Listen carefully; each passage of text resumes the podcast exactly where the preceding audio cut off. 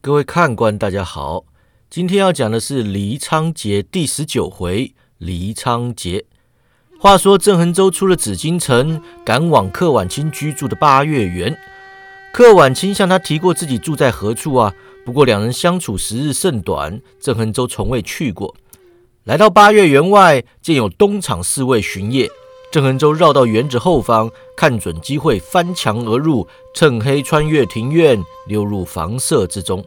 以他此时的功夫，端的是踏地无声，稍纵即逝。满园子的侍卫与下人，没有一个人瞧见他。他沿着屋子搜将过去，最后在一间正房中找到客婉清。他推开房门，大步踏入，说道：“青妹，这可想死我了。”柯婉清容颜消瘦。醉眼朦胧，瞧见郑恒洲后，哭着说道：“大哥，你终于回来看我了。我天天烧香烧纸钱给你，只求你回来见我一面。你怎么到现在才回来？”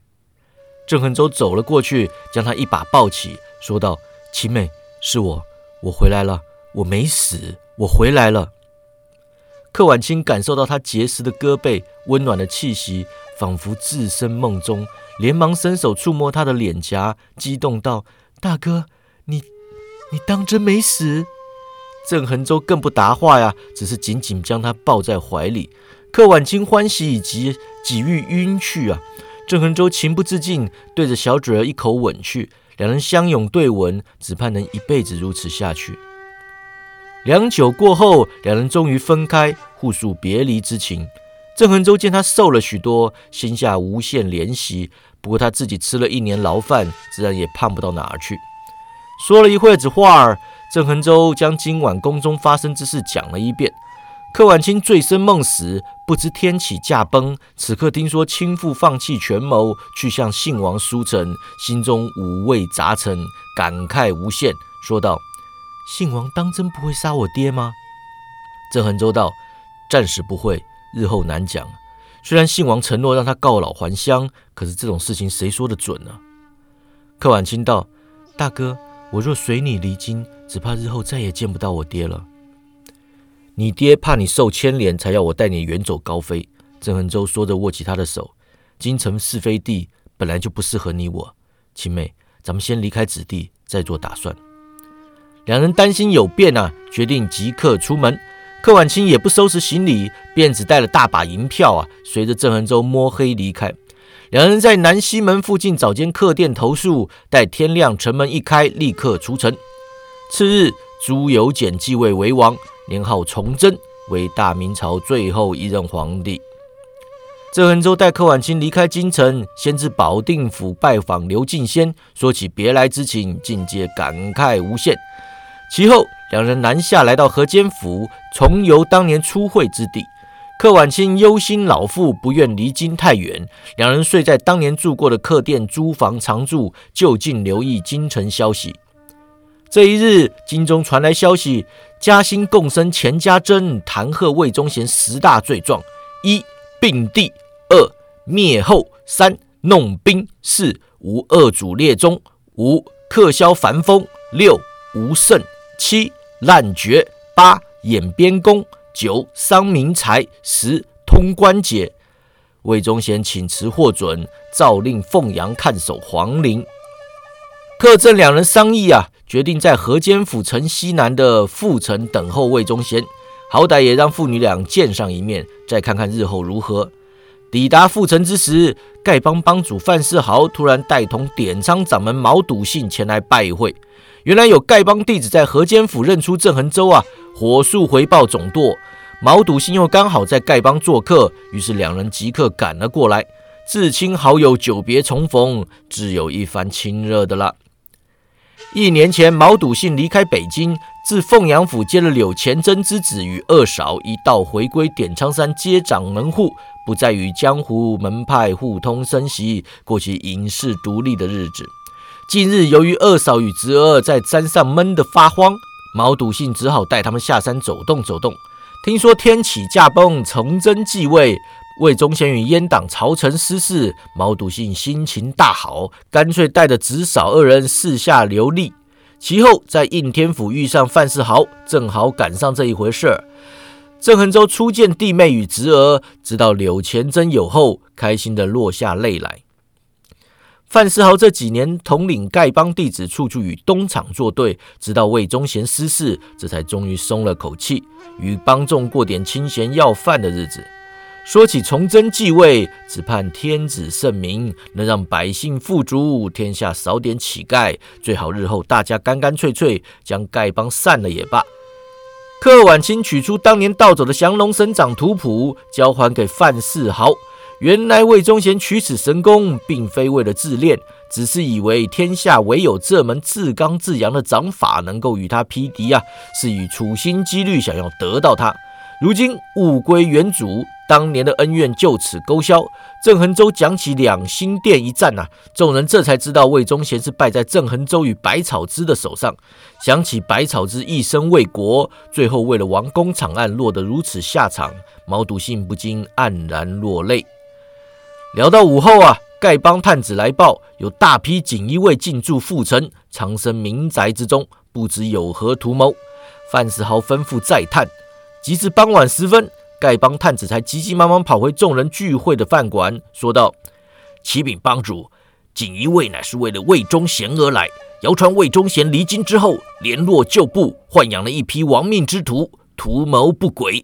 皇上震怒，派遣锦衣卫逮捕归案。”他们便在阜城集结埋伏。柯婉清一听，神色大变，忙问：“我爹进城了吗？大哥，咱们赶快去通知爹，不要进城啊！”探子报：魏忠贤适才已经进城，眼下在南关的尤氏旅店吃饭。郑恒洲问：“魏忠贤当真有亡命之徒随行在侧吗？”探子道：“没有，只有一个朋友同行。”范思豪道：“这分明是皇上假借鹰头来逼死魏忠贤嘛！”他虽知说这种话会令柯晚清更加忧心，不过他对魏忠贤恨之入骨啊，心里反倒觉得皇上早该把他给斩了。探子道：“请禀帮主，锦衣卫有密令，要全力通缉魏忠贤同党。柯姑娘和郑少侠都名列在同党之中。”众人一听大惊啊！不过郑恒洲与柯晚清却不怎么担心。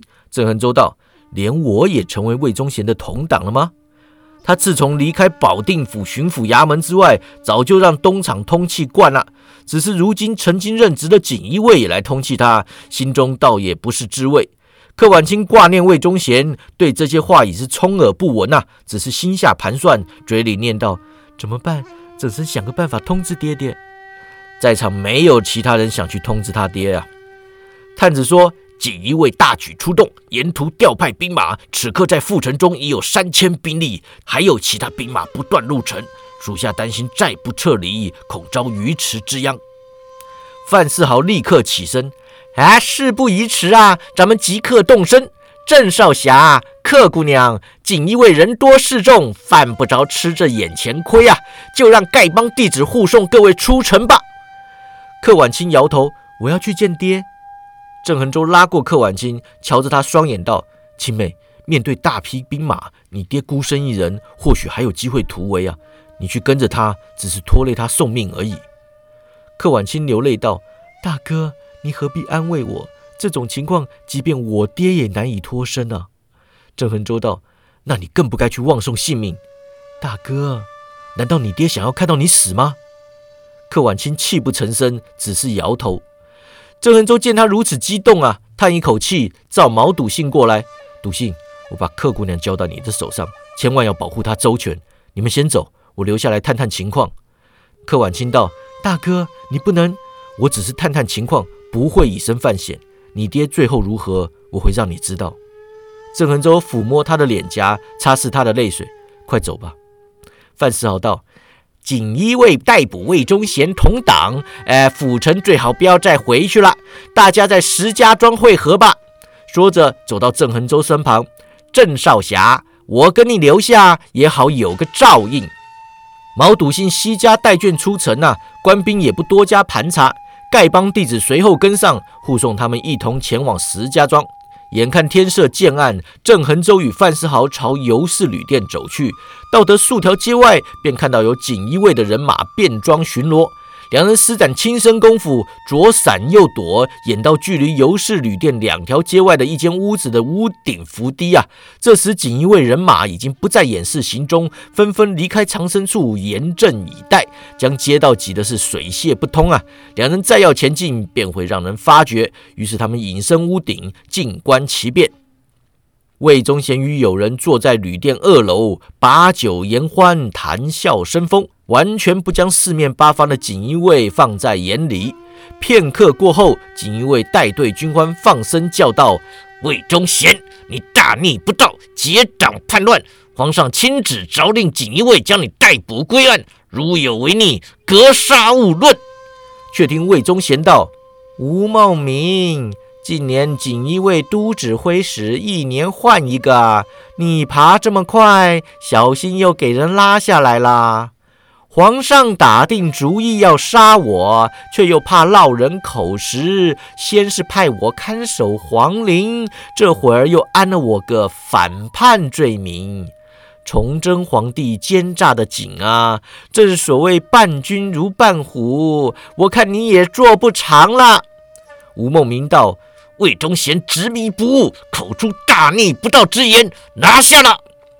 锦衣卫早已在旅店四周架好竹梯啊！吴孟明一声令下，当场便有十几个人闯入旅店二楼。魏忠贤好整以暇，站起身来，信手挥洒，将众锦衣卫尽数摔出楼外。吴孟明下令再攻，锦衣卫继续抢上，如此摔了二三十个人下来啊！吴孟明怕士气低落，当即下令暂停攻击。魏忠贤坐回原位，继续和朋友喝酒。郑恒洲对范世豪道：“魏忠贤出手不如之前灵活了，看来当日的剑伤至今尚未痊愈。啊，这么多兵马，魏忠贤想要逃出去可不容易呀！”而且看他那个样子，哎，似乎不想要逃。郑恒州道：当日养心殿中，他便知道自己大势已去。之后效忠崇祯，虽说图个告老还乡，但他其实心里明白，崇祯皇帝不会让他善终的。范思豪问：你认为他今日打算在此战死吗？郑恒洲点头。一代枭雄，最后却沦落到阜城这种偏僻的地方小客店里。哎，他罪有应得啊！谁说不是呢？吴孟明改放弓箭啊！魏忠贤挥动桌椅，将剑尽数挡下。他一边喝酒一边挡剑，笑道：“吴孟明，我跟你说呀，我武功这么高，你明枪明刀想要杀我呀，可得折损不少兵马。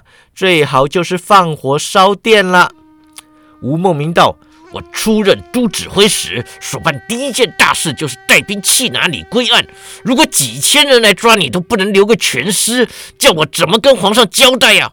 魏忠贤哈哈大笑：“吴都指挥使既然这么有原则，那就放马过来。”锦衣卫不断派人上楼进攻啊！魏忠贤在谈笑之中竭力应付。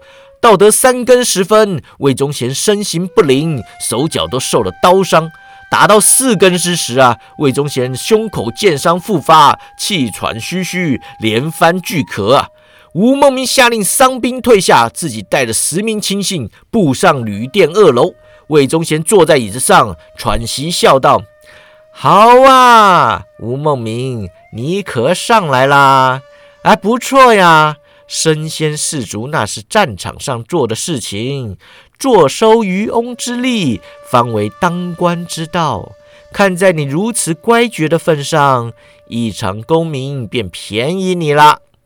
他扯下裤带，甩上房梁，站上饭桌，打个死结。我这辈子无怨无悔，希望你死的时候啊，也能如此洒脱。说完，踢翻桌子，自缢身亡。魏忠贤死后，尸体遭人挖出坟墓，千刀万剐。崇祯皇帝下令清查阉党逆案，一举清算阉党党羽三百一十五人，克氏下宛衣局，鞭笞致死。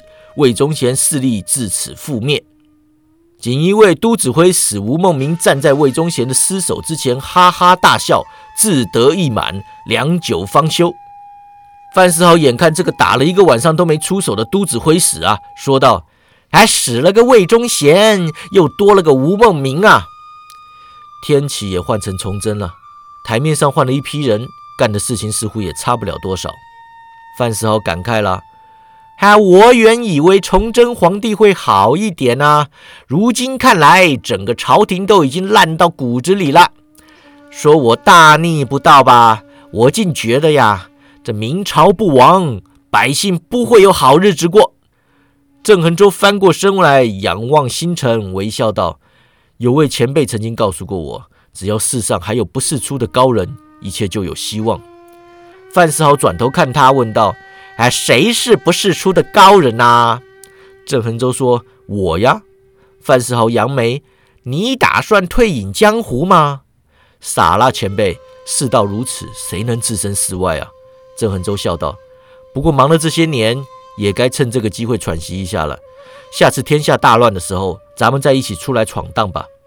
两人翻身下屋啊，却发现面前站了一对锦衣卫，领头的千户认得郑恒洲，喝道：“郑恒洲，你勾结魏逆，反叛朝廷，此刻魏逆已经伏诛，还不快快束手就擒？”